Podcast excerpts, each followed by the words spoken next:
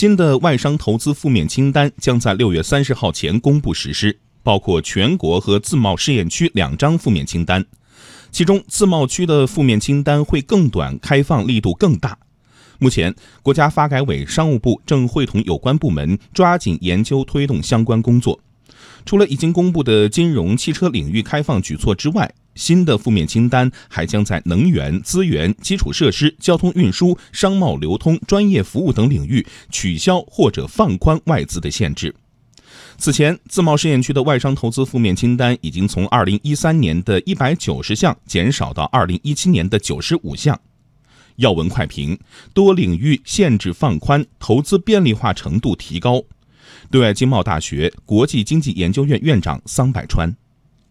自贸试验区呢，它在外商投资准入的管理模式上所做的创新，也是在不断的调整，呃，缩减负面清单的长度，扩大外商投资市场准入的范围。从全国的外商投资的管理模式上来看呢，也在不断的借鉴自贸试验区的一些做法，在逐渐的扩大市场准入范围的同时，缩短负面清单，外资的准入范围会进一步的扩大。只要不在负面清单之内的。中国的企业和公民可以自由投资领域，那国外的投资者也可以获得自由准入的投资的权利，所以它意味着投资的便利化、自由化程度会越来越高。